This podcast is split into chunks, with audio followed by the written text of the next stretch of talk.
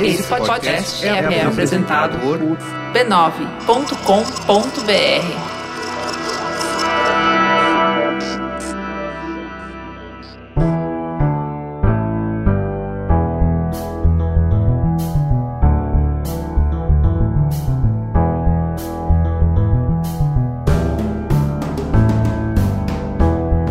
Mamileiros e mamiletes, bem-vindos ao nosso espaço semanal de diálogo de peito aberto. Eu sou a Cris Bartz. Eu sou a Juva Lauer e esse é o Mamilos, o podcast que está mais interessado em construir pontos do que provar pontos. Ô Juliana, se você digitar Barbie no Google, que foi a primeira coisa que eu fiz aqui para começar a pesquisa de introdução, de repente tudo fica rosa, estrelas rosas vão brilhar, botões rosas aparecem no ato para você comprar o ingresso. E aí você vai descobrir que existe mais de 1 bilhão 560 milhões de resultados para essa busca. E que mais de 80% dos usuários do Google gostaram de ir ao cinema assistir esse filme. Claro que a campanha de marketing do filme está chamando muita atenção, porque para produzir o filme o estúdio investiu 45 milhões de dólares e investiu 100 milhões, mais do que o dobro, só em divulgação. E toda a estratégia dessa divulgação está pautada em nostalgia, criando conexão e desejo de consumo, tendo a memória emocional como gatilho. Ainda na semana de pré-lançamento, a Barbie já era um dos assuntos mais comentados do mundo no Twitter. E depois da estreia, foram mais de um milhão de posts em língua portuguesa sobre o filme, feito aí por influenciadores, veículos, marcas e até órgãos públicos que pegaram carona no sucesso da boneca. Fora isso, os milhares de fãs que foram em peso vestidos de rosa ao cinema e que postaram ali as suas fotos. E daí, o algoritmo, que é bobo nada, captando a explosão do tema, ampliou ainda mais o alcance desses conteúdos. Isso é só uma pequena amostra do impacto causado pelo filme que foi lançado no último dia 20 e já faturou 337 milhões de dólares em 70 países onde foi lançado. Mais de 4 milhões e meio de pessoas assistiram o filme somente aqui no Brasil, que tem indicação etária para 12 anos. Mas nem tudo é cor-de-rosa para Barbie. O filme também sofreu campanhas de boicote pela acusação de ferir valores cristãos e da família. A campanha Barbie Não é, um dos maior, é uma das maiores feitas aqui no Brasil e ganhou deputados e vereadores como divulgadores. A sua circulação aconteceu principalmente no Facebook e em grupos de WhatsApp evangélicos, alertando as pessoas para não assistirem e também não levarem os filhos ao cinema. Mas sobre o que é esse filme afinal? Nesse live action da boneca mais famosa do mundo, a gente vai acompanhar o dia a dia na Barbie Land, o mundo mágico das Barbies, onde todas as versões da boneca vivem em completa harmonia e as suas únicas preocupações são encontrar as melhores roupas para passear com as amigas e curtir intermináveis festas. Porém, uma das bonecas, interpretada pela Margot Robbie, começa a perceber que talvez a sua vida não seja tão perfeita assim. Ela começa a se questionar sobre o sentido da existência e isso alarma suas companheiras. Logo, a sua vida no mundo cor-de-rosa começa a mudar e ela é obrigada a ir até o mundo real, junto com a indesejada companhia do Ken, para tentar reverter essa situação. Com tanta gente assistindo, tanta gente discutindo, tanta polêmica ao redor de pautas feministas, não tem como a gente ficar de fora. Em um dos nossos melhores episódios do ano passado, a gente recebeu a antropóloga Esther Solano para conversar sobre os resultados de uma pesquisa com mulheres conservadoras. Se você ainda não ouviu, de verdade, para aqui, vai lá, dá um play. É o episódio 363, que pontes existem entre mulheres conservadoras e progressistas? Vai lá, só pesquisar, assiste o programa. Nessa pesquisa, Esther mostra que, embora o feminismo ainda seja uma palavra bastante recusada, muitas das pautas feministas encontram apoio entre mulheres conservadoras.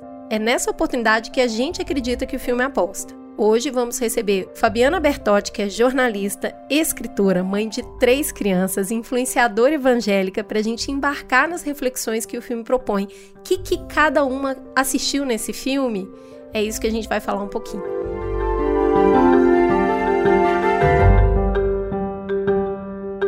Abre o coração e a mente e vamos juntas.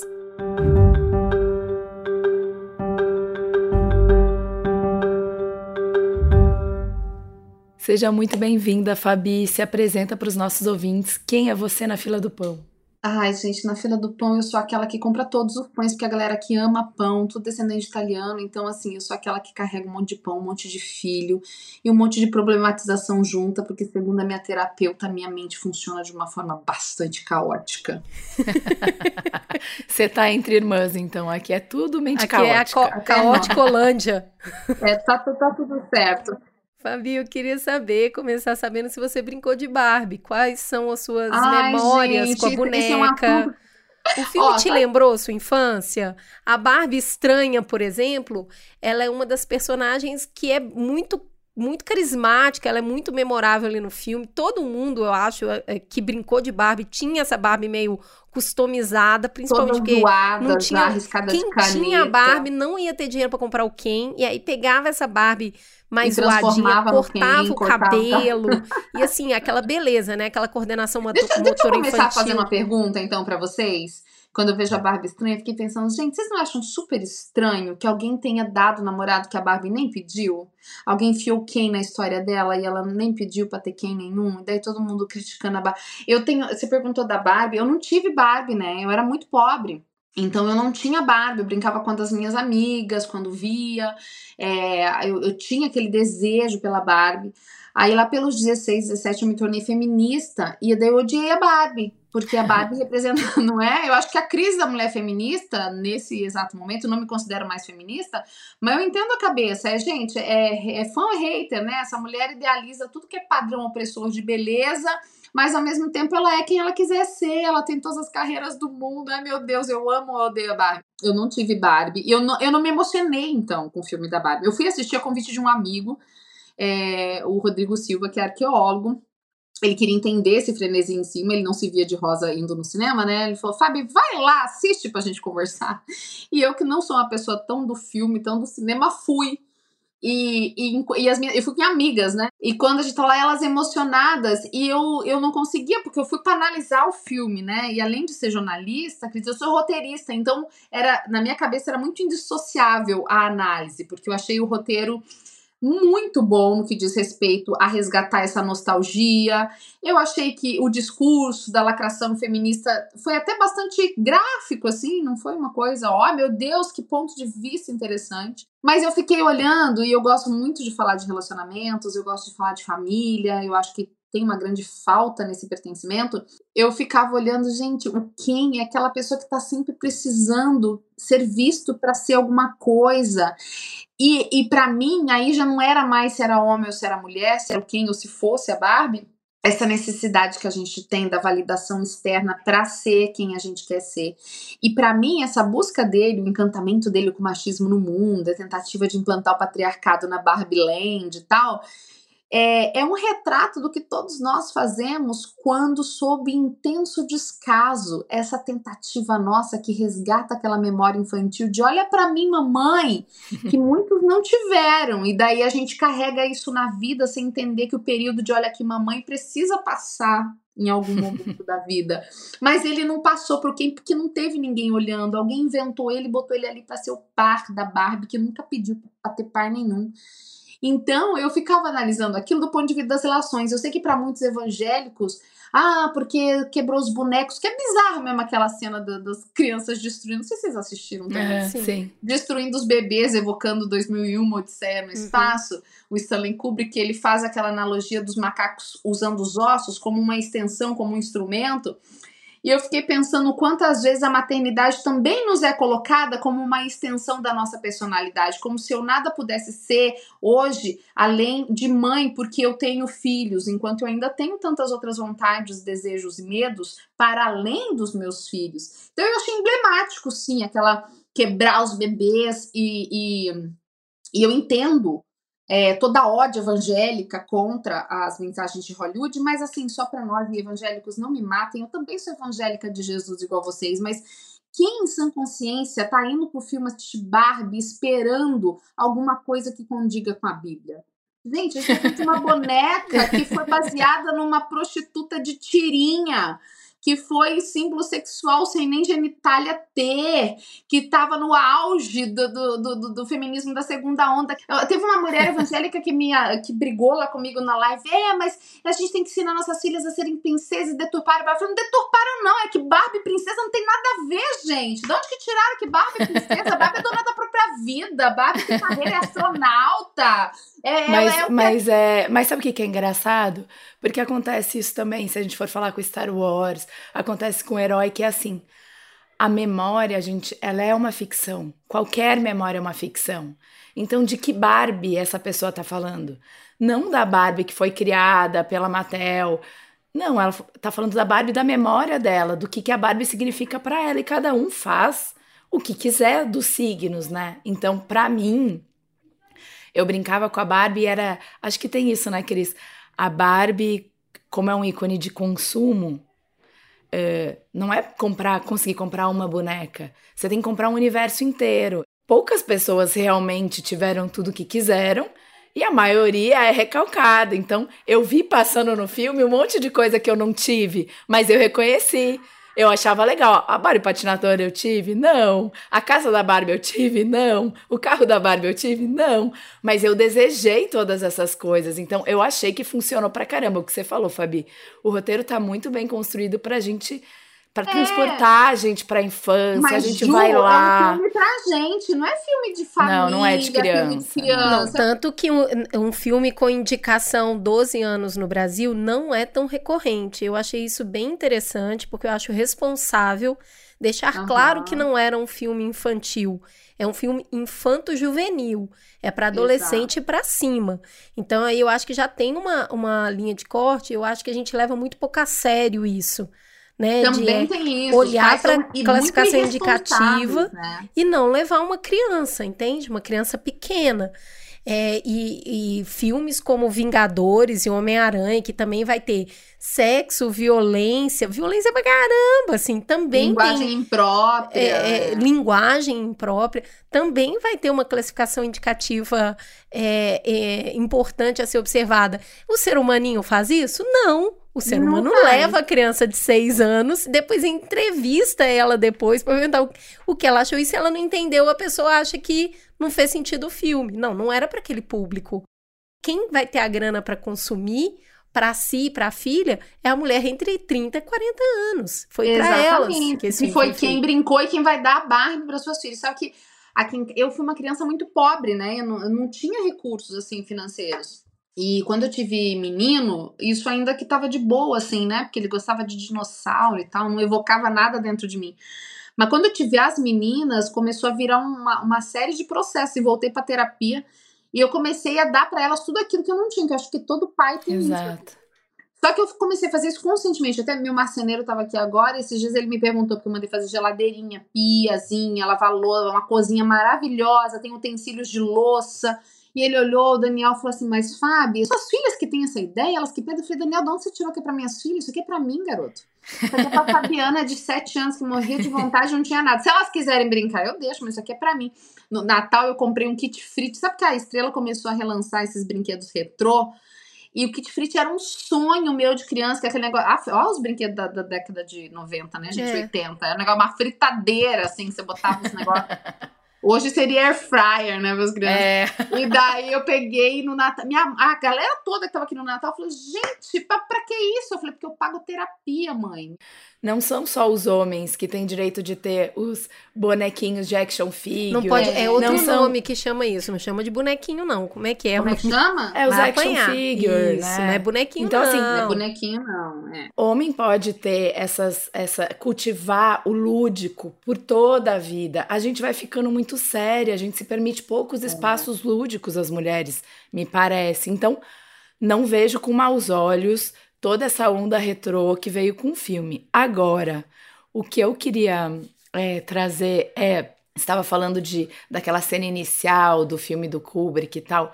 Uh, a gente tem uma, o dilema inicial, né, como a gente colocou ali, era da boneca tendo que ir para o mundo real para corrigir um problema que foi criado pela menina. Então, essa, uhum. essa ligação entre a menina que brinca e a boneca. Uhum. Quem que influencia quem? E eu acho que isso é interessante a gente falar um pouquinho, né? Quanto que a Barbie se inspira nas mulheres e quanto que ela cria o imaginário de uma nova geração. Porque é isso, a Barbie é, tem várias profissões, porque essa era a pauta, a demanda das mulheres na sociedade nos anos 50. A gente acha que a gente não tem a cintura boa, o corpo bom, a coxa boa, porque a, a, gente, gente cresceu com uma boneca e a gente não tem nada a ver com essa boneca que nem pararia de pé se, se ela fosse, fosse um corpo humano. O que, que vem antes? Ovo, a galinha? Acho que não tem ovo e galinha, eu acho que se retroalimenta essas duas ideias. Veja bem, quando a Ruth Handler resolveu criar a Barbie, ela partia de uma questão feminina e doméstica em casa, que era a filha não querendo brincar com os bebezões, né? A gente tá falando de pós-guerra, a gente tá, a Barbie foi lançada o que? Maio de 59. A gente tá falando de um mundo é, dela, pessoalmente, em que ela estava assumindo a empresa, a Mattel, no lugar do marido, Elliot, que estava doente. Então a gente tem uma mulher executiva da, da final da década de 50. Então eu tenho um contexto familiar que sou uma mulher poderosa gerenciando uma empresa que já fazia sucesso, que já tinha seus best-sellers, que já tinha parceria com a Disney nessa época. Tô vendo uma necessidade em casa, minha filha não tá querendo, por quê? Porque minha filha tá me vendo trabalhar, minha filha já não tá mais querendo cuidar de bebezinho ali, porque ela tá vendo que a mamãe dela trabalha. Aí ela vai pra Suíça, passeia e ela vê a Lily Bill, que era nada mais do que a materialização em plástico de uma tirinha de um jornal alemão de uma mulher livre. E daí tinha essa boneca, era uma boneca o quê? De fetiche, não era boneca infantil, era boneca ah, que era vendida entendi. em tabacaria. A Lily Build, ela era vendida em tabacaria. Tem foto da década de 50 e 60 dela na cabine de pilotos, entendi. nela em campanhas masculinas. Era uma, uma boneca fetiche. Então ela é muito sensual, seios é, muito proeminentes, cintura muito fina, o ideal da beleza até hoje, inclusive, nessa proporção de quadril, cintura e seio e tal. E ela volta para casa com três modelos e diz pro designer da Mattel, ó, faz igual. Tanto igual foi que a empresa alemã entrou em litígio com a Mattel e a, a, a Mattel teve que pagar e acabar comprando os, os direitos alemães. Então você está vendo que é um retroalimento? É uma mulher que vai trabalhar para tomar conta da empresa quando o marido não pode. É uma filha que vê uma mãe trabalhando já não quer mais de brincar de boneca. É uma mulher empresária que vendo a necessidade doméstica vai lá e acha um negócio. E, e veja que não foi aceita na feira de brinquedo da International Toy Fair que existia em Nova York na época. Os, os donos, tem até um filme da Mattel que fala, tem um, um livro chamado Ruth é Ruth and Barbie, acho que é, é a história da Ruth que criou a Barbie, né? E ela vira e fala: Olha, a gente vai vender essa boneca assim, assim, assado. E os caras olham e falam assim: Mas essa boneca tem seios. Que mãe que vai dar uma boneca de seios para as meninas? E ela fica arrasada, preocupada, eles não querem comprar. E é uma das primeiras ações de marketing é diretamente ligada, é, é direcionada às crianças, que daí ela bota a Barbie naquele ambiente doméstico a princípio, para tirar ali um pouco da linha de, de, de rejeição porque era um passo muito grande, você botar mulher sensual tal. Tanto que profissões já vêm depois. Ela inventa o que em 61 como tipo um complemento. Gente, ó, a família aqui, ó, tal.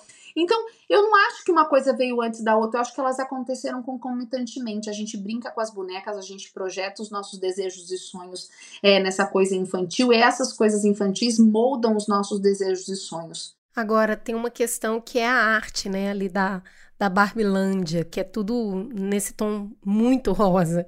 E tudo recheado de muita nostalgia, mostrando os detalhes dos brinquedos, né, que marcaram essa época. Embora, claro, é tudo muito divertido, e tudo muito bonito, desde o início tá lá, né? Uma crítica àquela perfeição artificial, plástica, e na sequência isso se chocando com a complexidade do mundo real.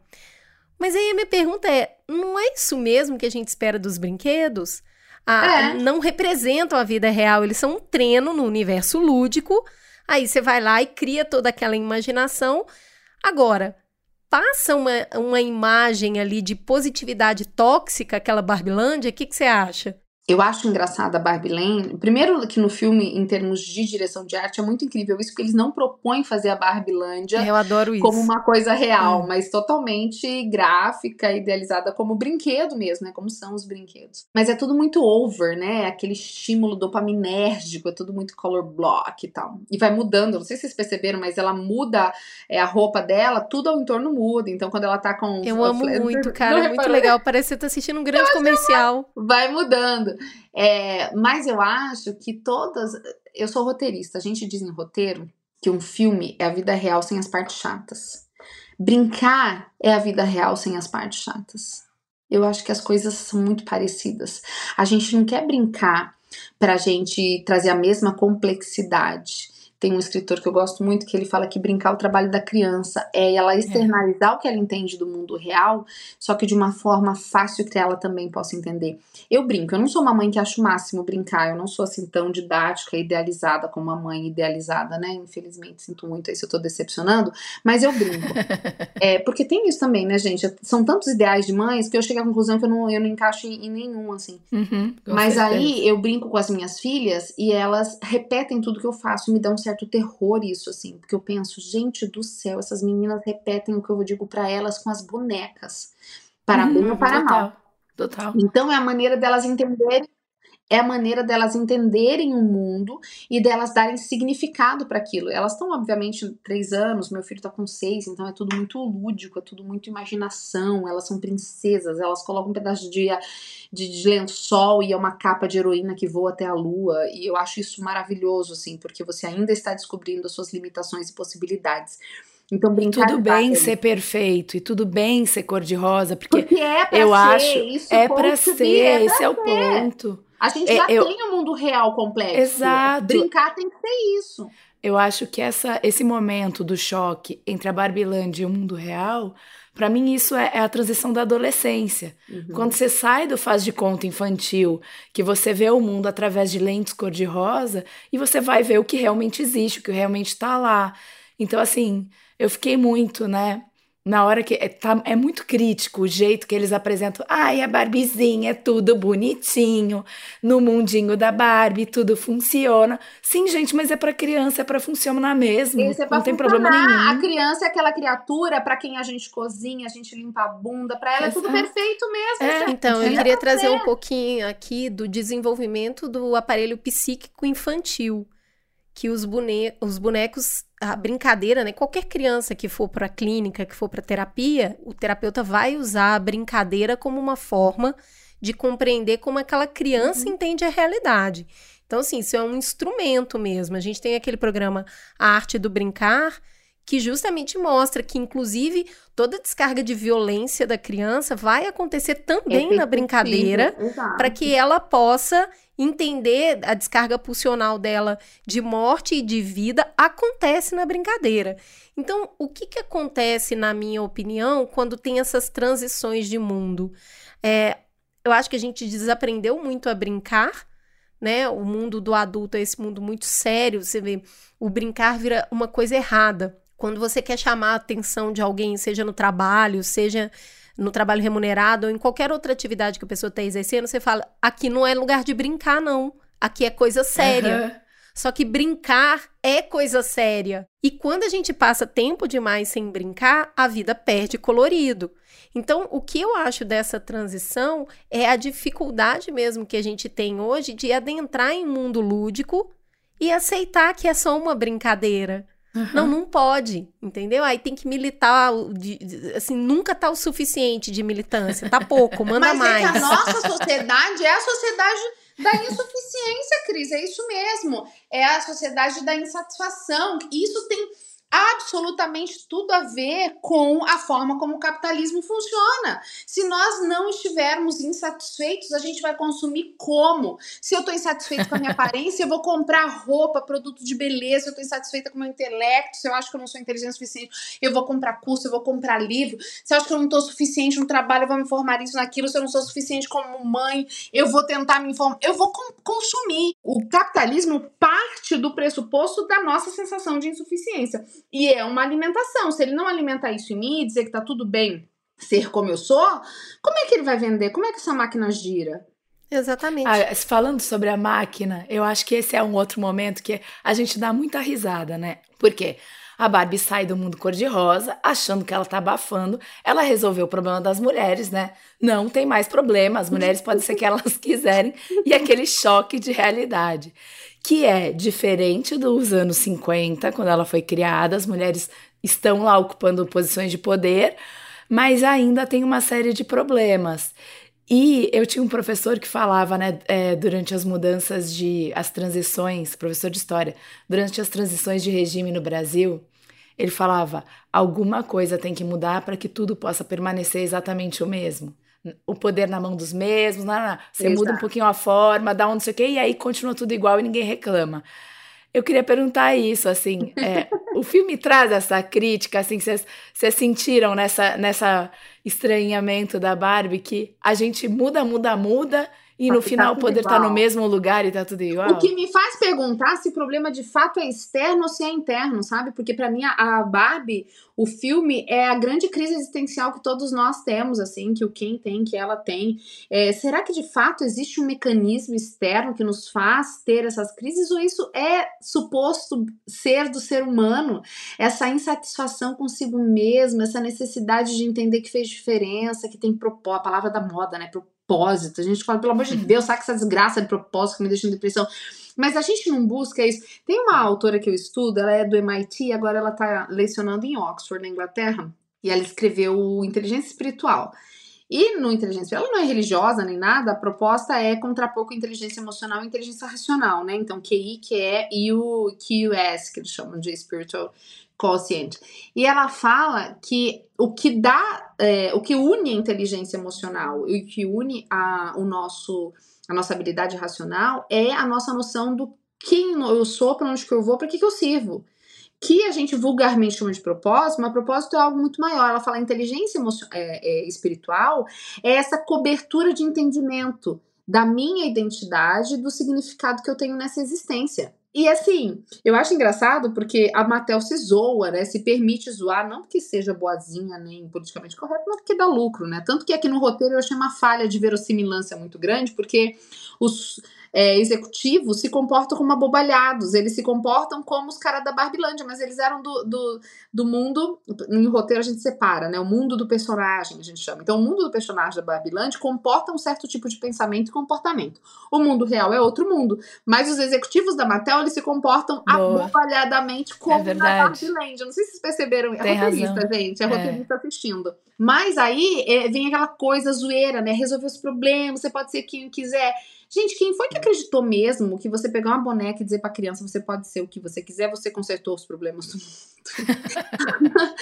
Mas da onde que tiraram isso, gente? Ó, toma aqui, tá vendo a Barbie, pilota? Você também pode ser pilota. Tá bom, me dá 200 mil pra me formar na escola de aviação, então. Então, assim.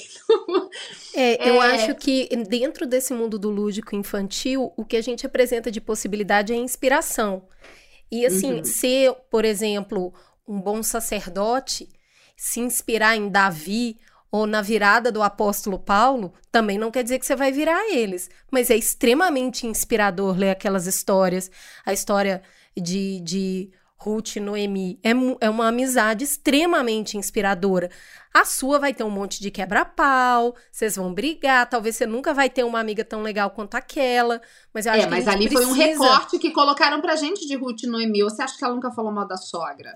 Ou a sogra nunca reclamou que ela não estava fazendo não é mesmo? Olha esse Instagram aí na Bíblia, esse recorte ah, de realidade. Gente, ah, gente. Mas não, é inspirador, não aquela parte eu, o ser humano, ele, ele tem muito esse lugar de, de precisar desse mito inspirador, desse lugar para buscar o diferente, para buscar aquilo que é maior do que ele. Estava falando de inteligência espiritual e, e para quem se interessa por, essa, por esse recorte de inteligência, eu acho que vale muito a pena. Uma das coisas que a inteligência espiritual começa dizendo é: se você vai ter um propósito, ele é maior do que você e ele é, envolve outras pessoas. Uhum, uhum. Só existe é propósito, propósito não real, é só sobre o que você é, né, Cris? É justamente é sobre, sobre comunidade. Não Exatamente. existe inteligência espiritual sem gente. comunidade. É, eu, eu gosto muito de um livro que se chama Social, que é de Matthew Lieberman, que é um PhD alemão, que ele fala sobre a nossa necessidade de laços sociais. Quando o nosso cérebro não está pensando em nada, não está processando nada, ele está pensando em gente. Então, o nosso modo padrão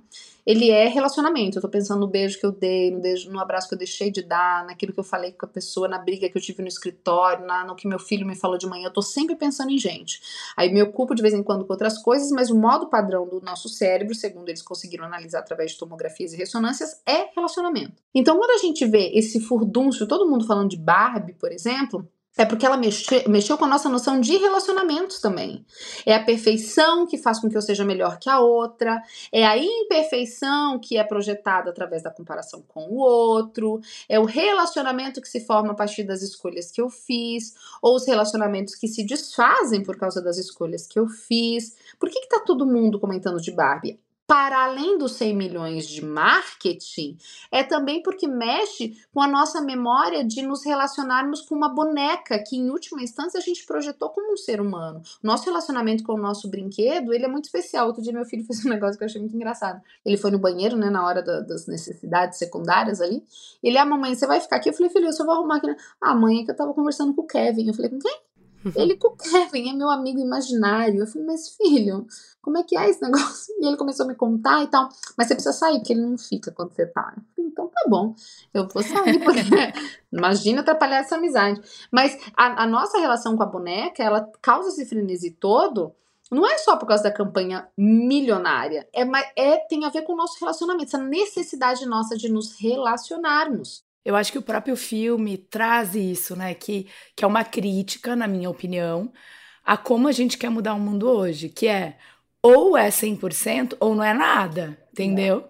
A gente e ignora aí, os pequenos avanços, né? É, e aí a, a fundadora lá, a criadora da boneca, fala: ó, oh, não é sobre consertar o mundo, é sobre pequenos passos, é sobre melhoramentos, é sobre melhorar alguma coisa, entendeu? Então, assim, se a gente olha para os anos 50, o que mulher podia fazer, qual era o espaço que a mulher ocupava na sociedade, o quanto a gente interferia nas decisões coletivas, no, no, no na família, é, na nossa vida, quanto a gente podia mudar, mandar na gente mesmo, a gente caminhou muito. Mas é claro que ainda vão ter reuniões com executivos só homens decidindo tudo. Vai ter ainda. E é, eu acho que assim, todo, todo andar para frente também engloba andar para trás em alguns aspectos. Explico.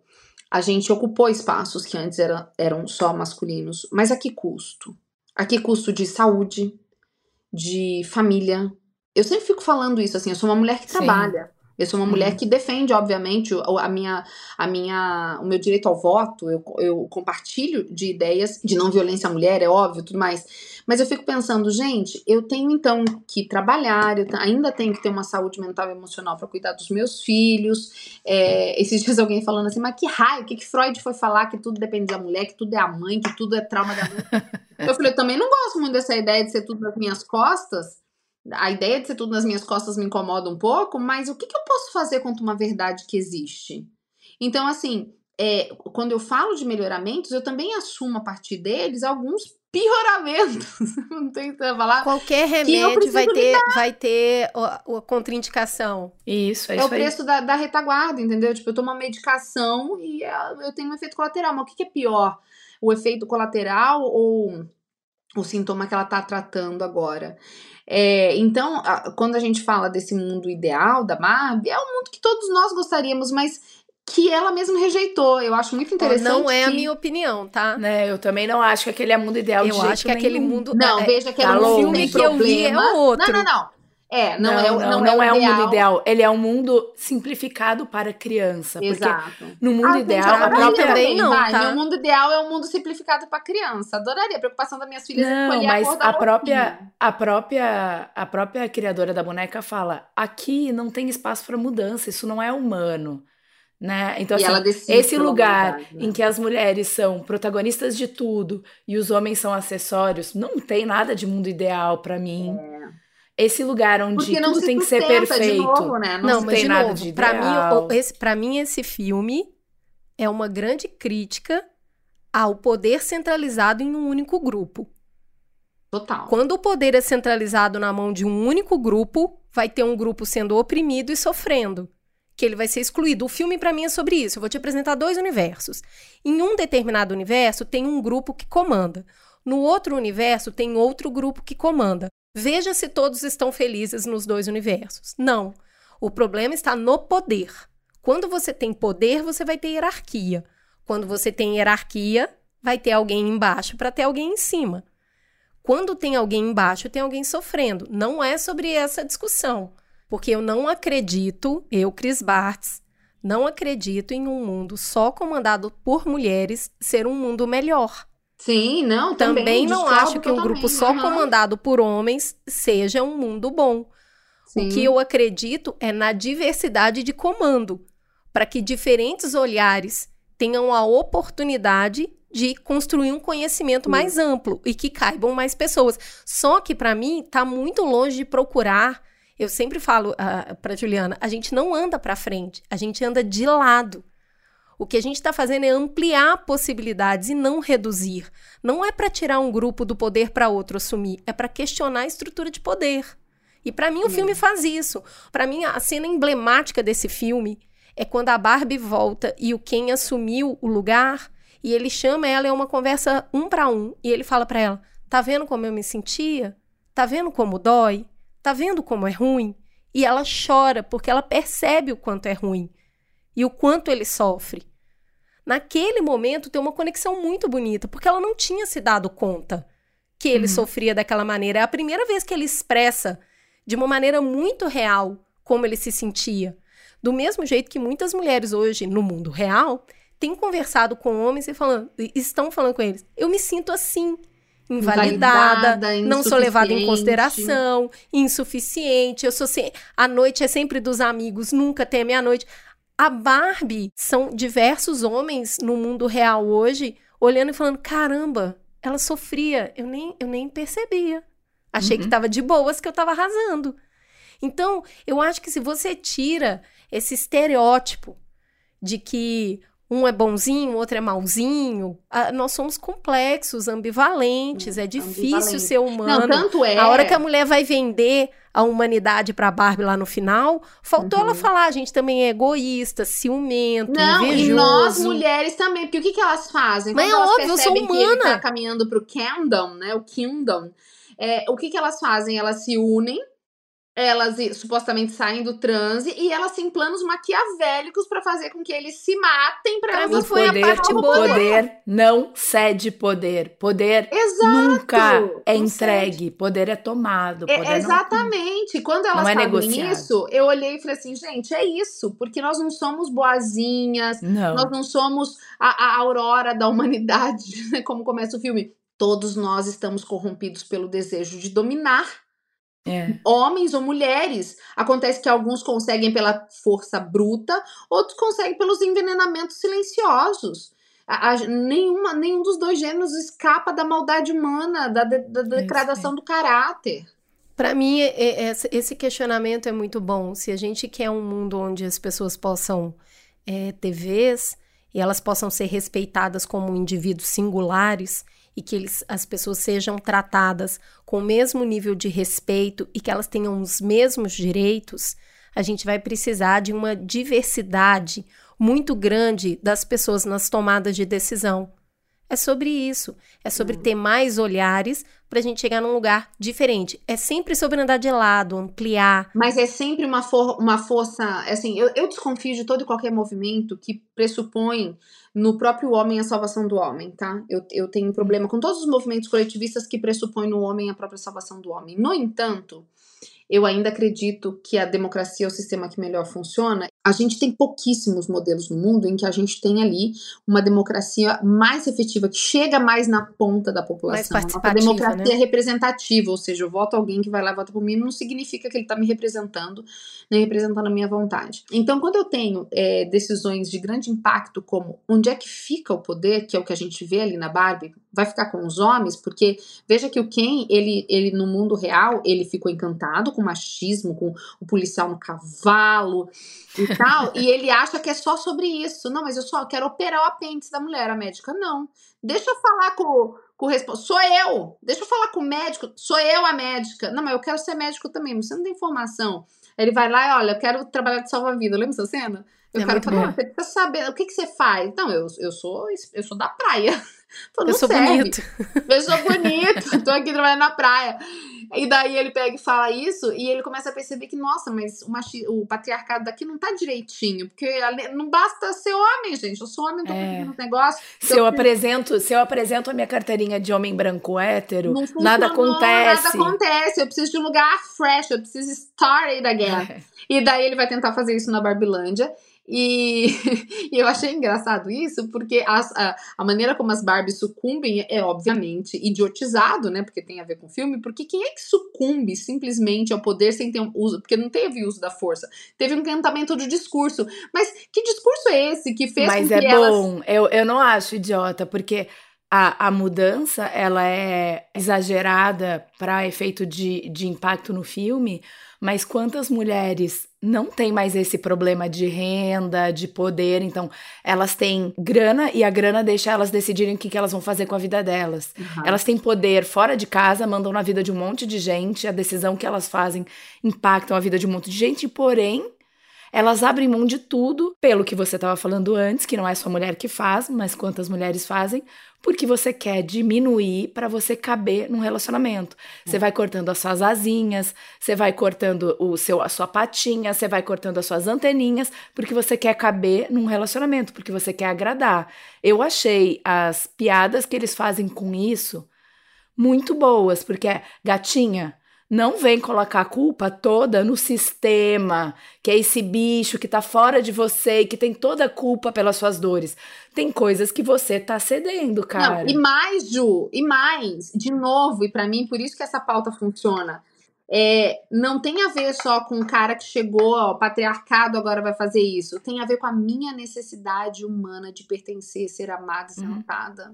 Sim, é isso aí, que é o que você falou, por isso que eu falei, é o que você falou. Relações mandam. São né? relações. Então, assim, eu acho que para além da discussão, é, que eu acho que foi a discussão mais, mais aventada em termos dos filmes, ah, vai ser um filme feminista, não vai ser um filme feminista. Para mim é um filme que tem a ver com a nossa necessidade humana de ser aceito, ser bem-quisto, ser amado, porque as relações ali, de uma maneira caricata, ela, elas mostram isso, as mulheres se submetendo ao quem que elas estavam cansadas de governar. Então, gente, eles vão agora proteger a gente. Eu só mimar, fazer um bife aqui para ele. E os Kens, é, no mundo real, e as Barbies, não é- Poxa vida, eu não quero mais ser mandado por esse monte de mulher. Então eu tenho uma dominância ali que tem a ver mais com a minha necessidade humana, que, que não é de poder, é de aceitação, de ser amado, de ser, de caber num relacionamento, do que necessariamente. Agora, o que eu faço em termos de sociedade para que isso aconteça é que muda e impacta a vida das pessoas. Então, quando eu, eu cedo as pressões de subjugação, não, mas peraí, para eu continuar assim, eu vou ter que falar que ela não tem direito nenhum. Eu acho muito emblemática a cena em que ele chega, um dos Ken chega para presidente e fala assim: será que não dá para botar, né, um, um dos Kens na Suprema Corte? Ela, Suprema Corte é, muito, vai numa corte menor. No, você vê que tem uma arrogância do poder ali, ó. Suprema Corte é demais, vai. A gente vai Mas tem assim, você chegou agora e quer sentar na janelinha? Vai começar por baixo aí, Então, pra mim- e depois sobe. Pra mim tá bem desenhado ali também as estruturas que mantêm o poder do nosso mundo. Então tá ali desenhado, mas eu queria puxar por um negócio, a gente tá falando mulher, homem, mulher, homem. É, te- você falou mesmo, um monte de gente indo pro cinema de rosa, a galera indo em bando, bando de amigas, adolescente em bando. É uma foi também uma celebração de feminilidade. Esse universo rosa, que não se desculpa por ser rosa, por ter infinitos detalhes de vaidade, de beleza, ele é apresentado como um território e também como sinônimo de feminino. E tudo bem, tem um monte de mulher que se reconhece nessa linguagem, nessa estética. Quanto disso que é verdade pra vocês? Porque pra mim, um pouco assim, dá um dá uma que é me lembra um pouco aquela coisa de meninos usam azul, meninas usam rosa. Essa representação de feminino na, da Barbilândia, como que, que cai pra vocês? Ah, eu começo dizendo que, gente, o povo ficou tudo preso em casa na pandemia. Deixa eu usar rosa e fazer festinha. ah, vá, deixa. O que que tá te fazendo mal? Eu, eu assim, eu, eu acredito muito na representação feminina. E isso, pra mim, não tem a ver com cor ou com bando. Tem a ver com estilo de vida. Tipo, nós, mulheres, nós tendemos a nos apoiar mais em conversas, em suporte. Você vê os homens, eles se aproximam fazendo esportes, eles se aproximam na gargalhada, na coisa do... E nós mulheres não, a gente tem essa coisa do suporte muito forte. Eu tenho um grupo de amigas mesmo, nós somos cinco amigas, todas com filhos pequenos, todas na mesma faixa etária, todas com dores muito parecidas. A gente se aproxima e se fortalece na conversa, na troca, na ajuda mútua. Eu acho que isso tem muito de feminino para independente da minha questão estética. Todavia, e daí entra uma coisa que, que, que começa a problematizar no mundo de hoje, eu acho que o feminino tinha ou deveria ter, ou pressupõe-se ter, e a gente tem perdido, uma relação com o belo que nos. A minha terapeuta falou isso uma vez. Ai, gente, deixa eu ver se eu consigo organizar a ponto de não parecer necessitada de tarja preta. A gente, o, o, homem, ele tem uma, uma coisa muito funcional e utilitarista na forma como ele vive, como ele se deixa organizar nas relações. É uma coisa muito de para que que serve. Enquanto a mulher, ela tem uma coisa da contemplação da beleza e de coisas que não têm a ver com utilidade, mas que servem à utilidade. Explico. Qual a necessidade de pintar as unhas? De passar uma maquiagem?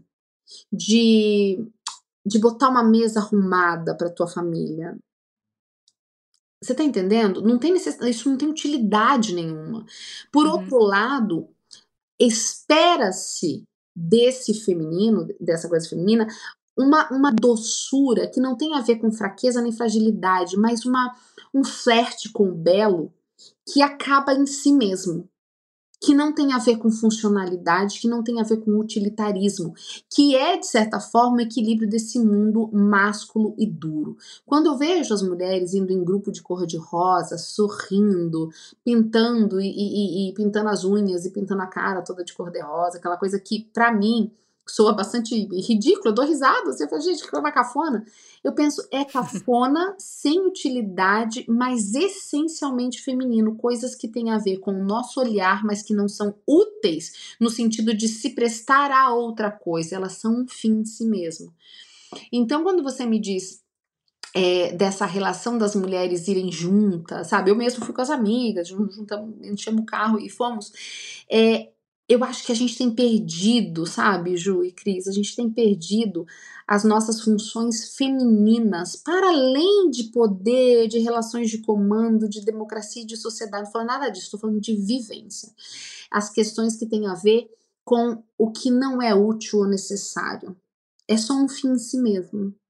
Sabe? É, assim, assim, Fabi, é, na forma como eu vejo isso, para mim o futebol não tem utilidade é. O charuto não tem utilidade, é. a gravata não tem utilidade, eles são um fim nele mesmo.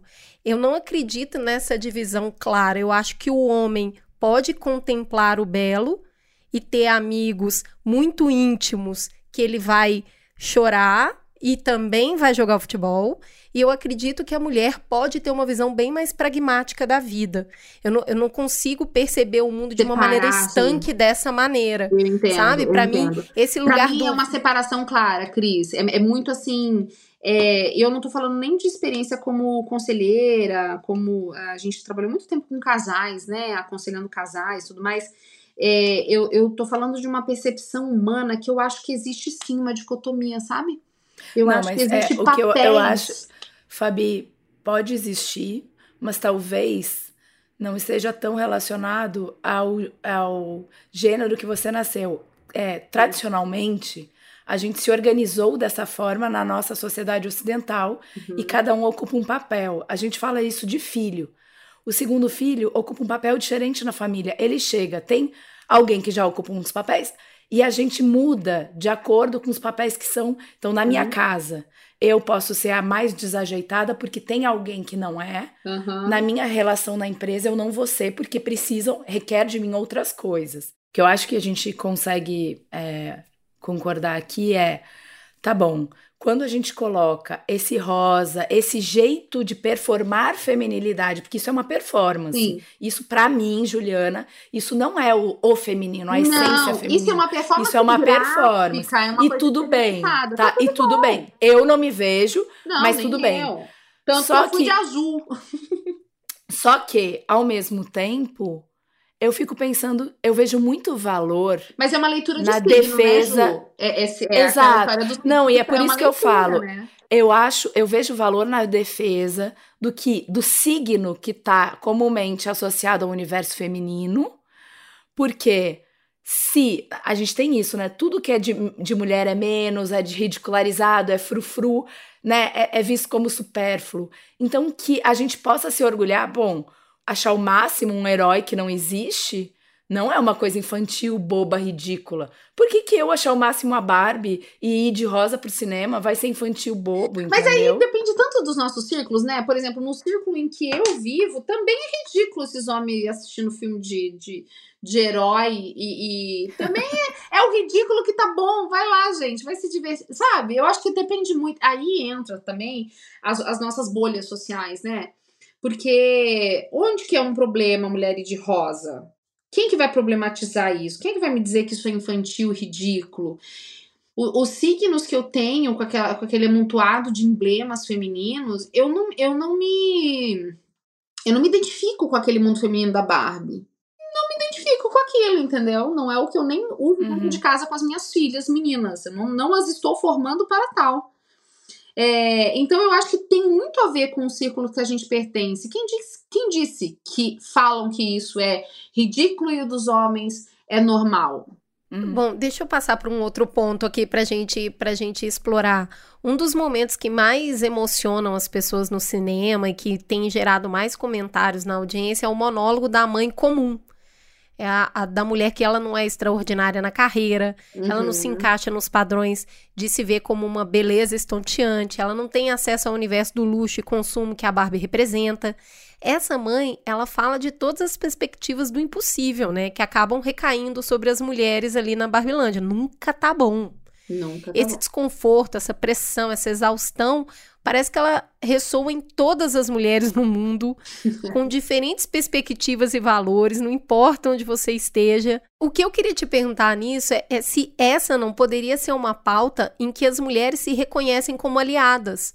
Se isso não pode ser um ponto de partida em comum que construam pontes entre essas mulheres que estão polarizadas. Pode, pode, mas também eh, eu estava conversando com meu marido esses dias sobre isso, né? Porque, como eu falei para vocês, eu fui feminista por muitos anos e isso, obviamente, até hoje ecoa em muitas das minhas falas e dos meus comportamentos. Não me identifico mais, até por uma questão filosófica, mas obviamente que eu não renego é, conquistas e tudo mais. Só que um dia eu tava falando isso pra ele, ele falou assim: Você já parou pra pensar que eu também me sinto exausto? Eu falei: Exausto do quê, gente? Sou eu que cuido das crianças a maior parte do tempo. Eu falei: Exausto de prover, de ter que parecer forte, de ter que cuidar das coisas, de ter que ser sensível quando eu não quero ser sensível, de eu só queria mandar tomar naquele lugar e acabou. E eu falei, cara, é isso que, que une a gente. Será que tem uma coisa maior que tá dizendo para você que você nunca é suficiente? Também tá dizendo para mim que eu nunca sou suficiente? O que, que é suficiente? Será que a gente não pode ser. Sabe, eu não sei se vocês leram 1984. Uhum. É, do, do, do, Grande Irmão. Eu acho maravilhoso esse livro, já li várias vezes e eu dou aula sobre isso.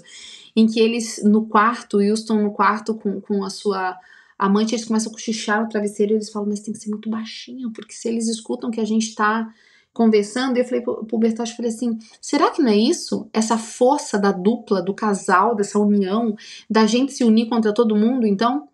E, e, a gente parar de dizer que são os homens que me oprimem, são as mulheres que nos obrigam a isso, estamos, e a gente vai se rebelar, tô cansado, você também diz que tá cansado, eu também vou dizer que tô cansada, e dane-se em todos vocês, e nós vamos escolher a nossa forma de domínio, de governo da, da nossa família, que não tem a ver com... Cara, eu vou te falar, isso é, é, é o que a gente estava falando, na, na Barbilândia só a mulher importa, só o que elas fazem, uhum. os homens são só acessórios, e eu não vou te negar, tá, Fabi? Tem horas que eu tô muito louca no feminismo, e as minhas conversas dão uma derrapada e passa por aí, passa, sabe? Passa que você vai me ouvir falando. Ai, também, né, homem, né? Homem fazendo omice, né?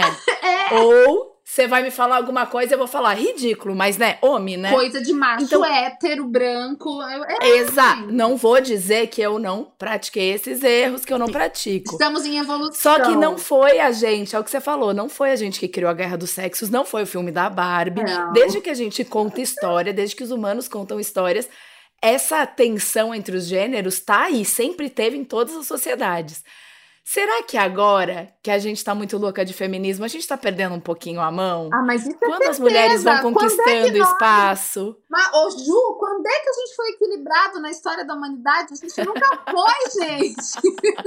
a gente nunca foi! É, eu, eu, eu, eu, eu gosto de uma. É, é, engraçado, né? E daí as cristãs querem morrer comigo, porque eu acabo citando muitas feministas, porque foi a fonte de onde eu bebi muito tempo. E às vezes eu leio e tenho uma outra visão daquilo.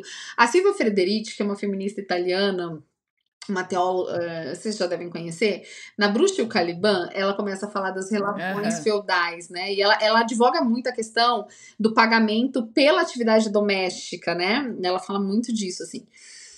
E daí outro dia a gente estava conversando sobre isso em casa, e ele falando assim, cara, mas olha só que loucura, né? A gente só tem, obviamente, os resquícios históricos, arqueológicos, de grafia, enfim, o que sobrou para a gente desse período tem a ver com, com a dominância, né? Então, a, a história é sempre contada por quem vence a história, né? É, ele falou assim, e se tudo isso não, não passou de uma grande fábula? Porque, para pra pensar, tá bom, as relações eram de as mulheres cuidavam da casa e eram as donas dentro do território doméstico, elas se juntavam, os homens iam para as guerras, ficavam dias no campo, às vezes é, os meninos já em idade de, de ir, 12 anos, 10 anos, também iam, e exist, não existia uma uma petição feminina, por mais eu acho bastante erro dos, das feministas essa coisa do anacronismo, né? De ah, fulano era coisa, Joana Dark era feminina, ah, gente, escambau, né? Não tinha nem a noção do negócio. Então, se não tem nem a ideia daquilo, é muito difícil você querer transportar por tempo desse jeito. Eu acho muito equivocado. Ele falou assim, mas já parou para pensar que isso podia ser uma, uma relação harmoniosa e, e estar o homem e a mulher, na verdade, contra o senhor feudal e não contra eles mesmos, porque ela ficava em casa e ele ia pro negócio, e que a gente problematizou uma relação que não era um problema, mas que para os nossos olhos atuais se problematiza, porque às vezes eu penso que tá, tá todo mundo doidão, não é só feminismo, você fala, tô, tô muito louca de feminismo, não, não é não é o, o, o, feminismo, não, e não é, é, é, a gente como ser humano, a gente, a nossa necessidade de um inimigo comum, a nossa necessidade de lutar contra alguma coisa, e daí a gente vai escolhendo por bolhas e por afinidade, eu brinco que a gente se junta muito mais por quem a gente odeia do que por quem a gente ama, né? É mais fácil a gente se juntar pelo nosso inimigo comum. E eu fico pensando se quando a Barbie faz um filme, quando a, né, a, a gente tem um, a Warner Bros. faz um, um, filme sobre a Barbie, a gente não fica cada um lendo numa camada, porque são os problemas que eu tô somando pra, pra mim, assim, né? Eu, uhum. eu fiquei vendo do ponto de vista da, da rejeição do Ken, tem gente que tá vendo a problematização de, de gênero, a outra tá vendo de, de, de capitalismo, a outra tá vendo a questão da, da do mundo infantilizado, ou da a gente é tão nós somos tão complexos para a gente simplificar as coisas por não, gente. Então a gente tem aqui ó 12 lutas válidas. Escolha não, não é assim. Porque nós somos mundos complexos demais. Ju e Cris, é, a gente só consegue pensar. enxergar, a gente só consegue enxergar a nossa realidade a partir de quem a gente realmente é, Sempre. da trajetória que eu fiz. Por isso que para mim não existe a verdade. Tem aquilo que você está vendo. Dizem que, você é capaz que, de ver. É, dizem então, que existe é, a minha versão, entrar... a sua versão e a verdade. Mas não dá para saber qual é a verdade, porque vai ser é, sempre é por a, a, no, meu universo não existe esse, esse locutor em off que consegue sozinho ver a verdade. Ela é sempre vista por alguém. Então ela sempre vai passar por um filtro. Então, é, e co, é a tal a da física quântica, né? Que o observador altera o tempo todo. A é, na, na, no meu livro não tem esse personagem. E, e, eu queria entrar um pouquinho mais com você nesse, nesse lugar dessa discussão, para poder entender um pouco da realidade que você está enxergando. Eu queria uh, perguntar para você se, na sua opinião, o filme ataca valores da família. Se ele ataca valores cristãos. Tem coisas nesse filme que você acha que não deveria ser propagado? Se sim, por quê? É, eu acho que tem algumas coisas que vão contra a, a filosofia cristã. Não acho que eles tinham que fazer nada de acordo com a filosofia cristã porque o fato de termos tantos cristãos no mundo significa que a gente manda no mundo. Então começa por aí. Eu acho que eh, algum, alguns problemas aconteceram por um contexto também de de momento, tá? Veja. Não, mas eu queria muito saber o que que tá errado. Vou te falar. O que que é? é, que, é Como é, é que, que a família errado. é atacada? É a história de uma mãe, de uma filha. Como que a história é atacada? Tem a família tradicional tá lá, os personagens tá nada, principais que família, família tradicional. tradicional. O pai é um babaca que precisa ser cuidado. O cara não é provedor, a mulher tá sempre exausta. A mulher diz que... Não, eu não acho nada tradicional ali, Ju. De onde você tirou tradicional? É a filha, de, é a mãe dizendo assim, que minha filha me odeia, porque minha vida é de morte, que não sei o quê. Que mas isso não existe. Vamos pegar as real? estatísticas. Peraí. Não, mas olha a estatística. Pr primeiro, para estatística, o pai nem precisa estar na família, porque muitas vezes ele nem tá. A maioria da Essa família, é a família tradicional brasileira. Tá, o pai não tá. Exato. Não. Então, não, isso é mas- a família, não que a gente queria. Mas daí a gente tá Mas a falando que de existe hipocrisia, é. então, da família tradicional, né? A gente tá falando da hipocrisia. Pra mim, ou existe uma verdade da família tradicional, ou seja, um pai presente, protetor, provedor, uma mãe que manda, que, que alicerça, ou ela não é uma família tradicional cristã, entendeu? Então, assim, o que que pro cristão é problemático no filme? Pontuarei algumas coisas. O primeiro, a futilidade da Barbie. Entende-se como Claro. pa- parte do cristianismo a utilidade, o serviço, a, a entrega do outro, o serviço ao próximo, a utilidade na vida, a- a- o cumprimento do seu propósito. A vida da Barbie é absolutamente fútil, então pronto, aí é um ponto. Beleza, eu não deixei a minha filha ver o fio, o- os desenhos da Barbie, eu não deixei ela ver por causa disso. então, até aí, entendeu? concordo. Então é um Eu, ponto. como adulta, vou ver e vou me divertir Mas e eu acho sei, que tudo eu tô bem. formada, né, Ju? mas- É diferente. É, exato. Então tá, primeiro ponto Até que aí concordo. fere a, a questão da, da, da crença cristã, essa futilidade de vida, essa vida sem sentido, sem propósito, sem utilidade. O segundo ponto, a noção de que a maternidade é um peso. A personagem fala, minha filha que me odeia, e porque eu tive que parar tudo, e porque a gente. Não, não, não. A maternidade, não ela é um peso. Mas Você pode ficar livre pra Não concordo. pode Porque a mãe mas faz tudo pela filha.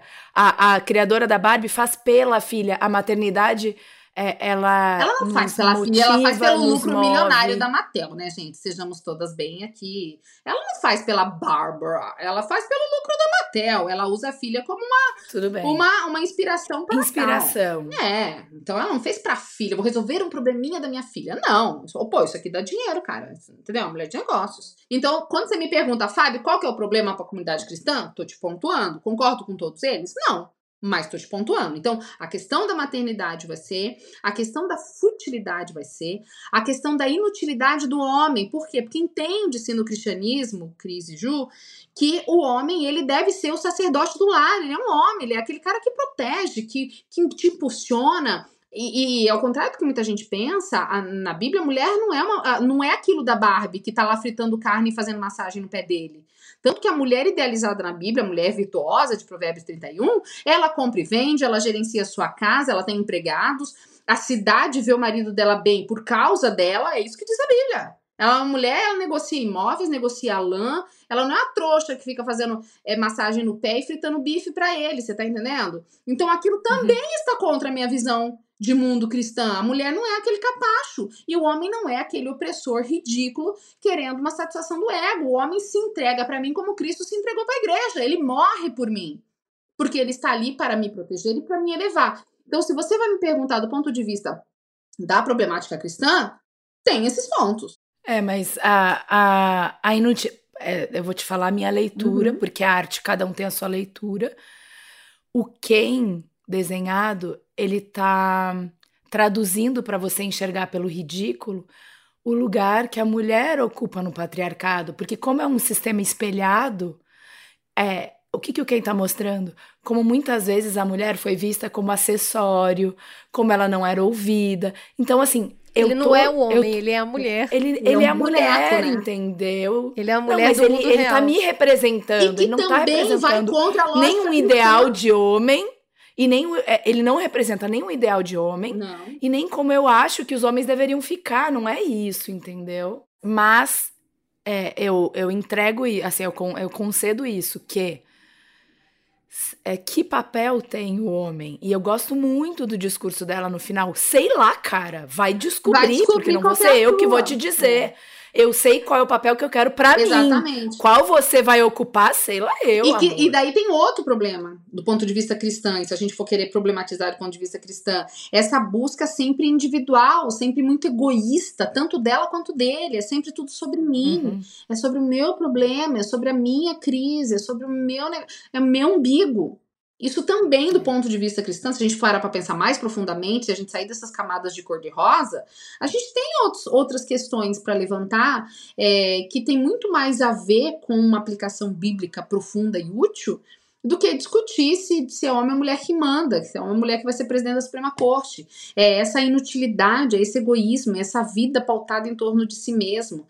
É, eu gosto de, da cena no filme em que ela, que ela fala com a Ruth, né?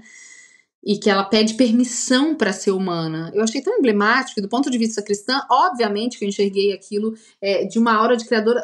Quanto, quanto a gente pede para Deus, eu queria ser outra coisa, Senhor, me transforma numa outra coisa. Eu quero ser bom. Paulo, Paulo na Bíblia diz: Senhor, o bem que eu quero eu não faço, o mal que eu não quero eu tô fazendo toda hora. Me ajuda a ser isso. E, e tá difícil Ruth... para mim. É, é, tá difícil aqui o meu negócio. Aí ela fala e fala assim: você já é. E daí ela aceita não mais viver naquele mundo abobalhado e fácil, mas a complexidade da realidade. E você entende que assim tem, tem camadas muito mais profundas para eu discutir do ponto de vista cristão do que simplesmente quem é o presidente da bagaça? Tipo. Então, mas para mim, que não sou cristã, eu vou evocar filósofo, eu vou evocar Viviane Mosé. Foi linda essa parte, porque para mim é sobre isso, é sobre a jornada de tornar-se quem se é. Essa é a jornada da vida. Esse é o trampo. É isso que você tem que fazer. Você veio para cá, você tem oportunidade para isso. Uma travessia para você deixar de ser produto da imaginação de outras pessoas, da família, dos amigos, e dos seus mestres. o seu protagonismo. E você ser autor da sua própria Mas história. isso também é cristão, Ju, porque a Bíblia diz que nós não vamos... Olha só que coisa complexa. Se eu quiser fazer... Nossa, gente, estamos fazendo análises teológicas, quem diria? Barbie. Obrigada, Matel. Né? É, obrigada, Greta. é, a, a, a, quando a gente fala de uma jornada cristã de sentido e toda essa, essa busca pelo divino e tal, a gente está falando de um retorno para casa. E nesse retorno para casa não tem mala, nem apêndice, nem carona. Eu não levo meus filhos. Você tá entendendo? É a responsabilidade da salvação e de aceitação de Cristo sozinha. Não adianta dizer, Senhor, eu sei que para muitas concepções católicas, por exemplo, ou de outras filosofias religiosas, eu vou rezar, eu vou fazer missa, ó, foi ruim, mas aceita aí no céu, né? Tá no limbo tal.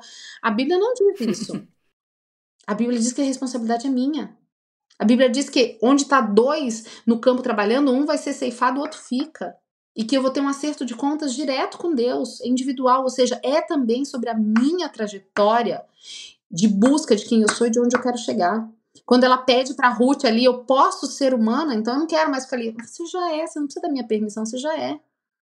E não somos Eu todos. acho que tem é justamente esse resgate do humano que que eu acho que faz sentido nesse final que tem a ver com o direito de existir, existir, o direito de ser quem você é e ser respeitado por ser quem você é.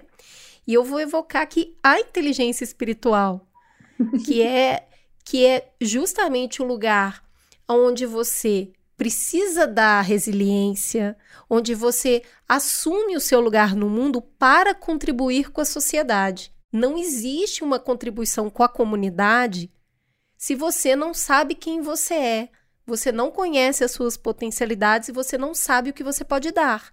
Então, para mim, o primeiro passo da jornada é muito individual.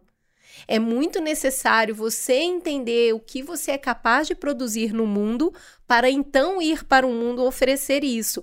Então, eu enxergo aquilo como um primeiro passo. Eu não acho que. É, eu acho muito. A, Ju trouxe essa visão do indivíduo, né? Você se, se torna o indivíduo para então ser parte do todo.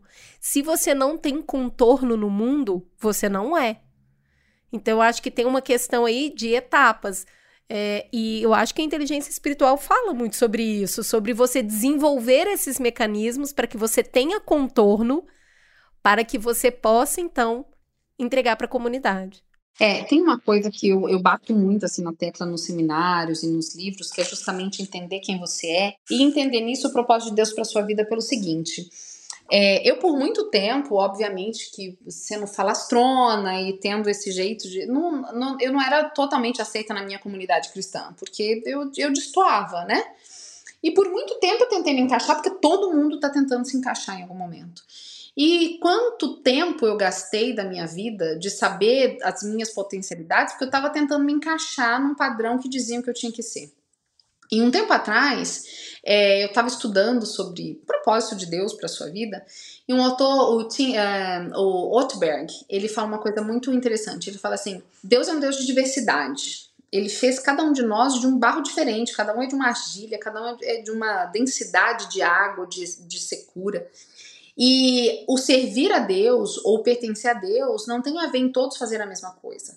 Mas nas suas características, você servir a Deus na integridade. Ele fala assim: a função de Deus é trabalhar, assim, você não vê Deus no ócio, diferente dos deuses gregos, greco-romanos, que é aqueles deuses que ficam ali, paradões, no Olimpo, o nosso Deus é um Deus de ação, de trabalho, você está vendo sempre Deus trabalhar. E o trabalho mais importante de Deus tem a ver com criação. E, e, um dos trabalhos de Deus sou eu, é você. E ele fala uma coisa interessante que me marcou muito, que é o seguinte: a matéria da qual Deus te fez é dela que ele se utiliza. As características que eu tenho, pessoais, únicas, intransferíveis, são elas que eu uso para servir ao meu próximo, para entender a salvação, para entender o conceito de espiritualidade. Do mesmo jeito, a Ju é feita de uma matéria com certas características, com habilidades, sabe? A Cris. Cada um de nós tem habilidades únicas e especiais e nelas nós nos servimos para servir a Deus. Claro que essa é a minha compreensão de mundo como cristã. Então não faz sentido imposições de uniformidade que alguns cristãos se pressupõem, se o nosso próprio Deus se serviu das nossas diversidades que se supõe, se nós entendemos que nós somos criados por eles e se somos todos tão diversos, ele nos usa nas nossa, na nossa diversidade para se servir. Porque às vezes eu fico pensando qual que foi a graça de Deus em, em fazer a gente. E daí eu paro para pensar que também para que eu fui fazer filho, gente? Serve para nada, filho. Fala sério, não faz nada, só dá gasto, só dá trabalho, só dá cabelo branco, não serve pra nada, filho, não dá nada em troca, entendeu? Pra que, que eu faço? Porque eu me glorifico neles. É, é, fui eu que fiz, cada sorrisinho é importante, eu me glorifico nos meus filhos. Assim Deus se glorifica em mim. Ele olha a Fabiana, vocês viram minha filha, gente? Fabiana, pessoa querida demais, pessoa engraçada, pessoa gentil, olha ela. Deus se glorifica em mim, tal qual eu me glorifico nos meus filhos. E daí eu penso, qual é a minha matéria? Quando a Barbie tenta ser humana, eu pergunto o que, que, que, eu sei fazer, o que, que eu sou boa, o que, que eu gosto, o que, que eu odeio. Naquilo, é isso, o primeiro passo dessa jornada espiritual do autoconhecimento. Que é a jornada da humanidade, é da humanização. Né, conhecer e reconhecer essa matéria. Fábio, eu não posso terminar esse programa sem te fazer uma pergunta, porque eu não sabia disso no seu histórico, que você era feminista e deixou de ser feminista. Eu quero saber o que, que te fez deixar de ser feminista eu virei uma mulher rancorosa, competitiva e buscando problema em tudo. E isso bagunçou bastante meu casamento, Cris. E eu percebi que é, as soluções que o feminismo me propunha, elas sempre eram baseadas também em mim, também em outras mulheres, também no humano. Então eu não consegui conciliar a minha crença cristã na salvação por Cristo Jesus, na transformação, no mérito da graça, do sangue de Cristo, com essa autossuficiência que o feminismo me ensinava. Então, para mim foi irreconciliável, sabe? Eu não, eu não, eu comecei, eu me tornei feminista por causa das teóricas. Ao contrário, eu acho que o caminho que muitas jovens fazem hoje de achar o discurso bonito e daí aderir, eu fiz o caminho inverso. Eu comecei a ler Simone de Beauvoir com 17 anos. Olha minha prateleira, que vocês não conseguem ver quem tá escutando, mas tá, tá cheio de livro feminista. Então, eu fiz o, o, o processo da teoria para a prática. Então, eu comecei a ler as teóricas feministas. E eu não encontrei, e muitas vezes nelas, a coerência do discurso que eu esperava. E como cristã, eu, eu me via sempre confrontando. Porque, de novo, a salvação do coletivo, a salvação do indivíduo pelo próprio indivíduo não me soa possível. Ao longo da história, isso sempre deu ruim. O homem tentando salvar o outro homem. Como? Fazendo guerra. Pô, mano. Aí você mata um monte de gente para poder salvar outra gente. Aí a salvação da mulher pela própria. Esses movimentos. Mas Deus também mandou um dilúvio, né? Quando ficou bem bravo, assim, com, então, mas daí ele com a é criação, Deus. falou: vamos dar um jeito nesse trem, vamos ah, resetar. Eu também tenho vontade de soltar uns dilúvios, uns é enxofre aí. Fabi, o pior, sabe o que, que é? Eu tenho uma notícia, assim, muito, muito estranha para te dar. Porque ah. no meu feminismo que eu dou conta de ver, no feminismo que eu criei para mim, na minha carta feminista você tá aqui, você é muito feminista no meu feminismo. assim, você pode jogar fora a carteirinha, mas na, na, minha comunhão de, de visão de mundo, de um lugar de respeito, alteridade, é, participação na comunidade para mim são valores que eu Então, é que para mim, Cris, e aí eu vou ter que fazer uma carta cristã aqui agora, vou ter que fazer um apelo, é, é que para mim a solução está no cristianismo puro e verdadeiro, e não essa coisa comercial, fabricada e violenta que se tem.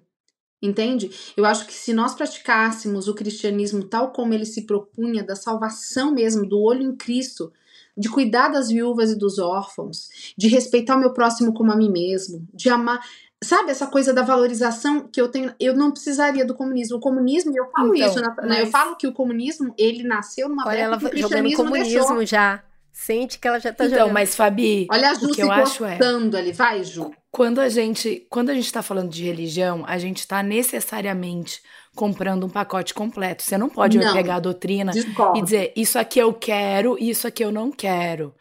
Né? Religião é bloco. Só que política não é assim.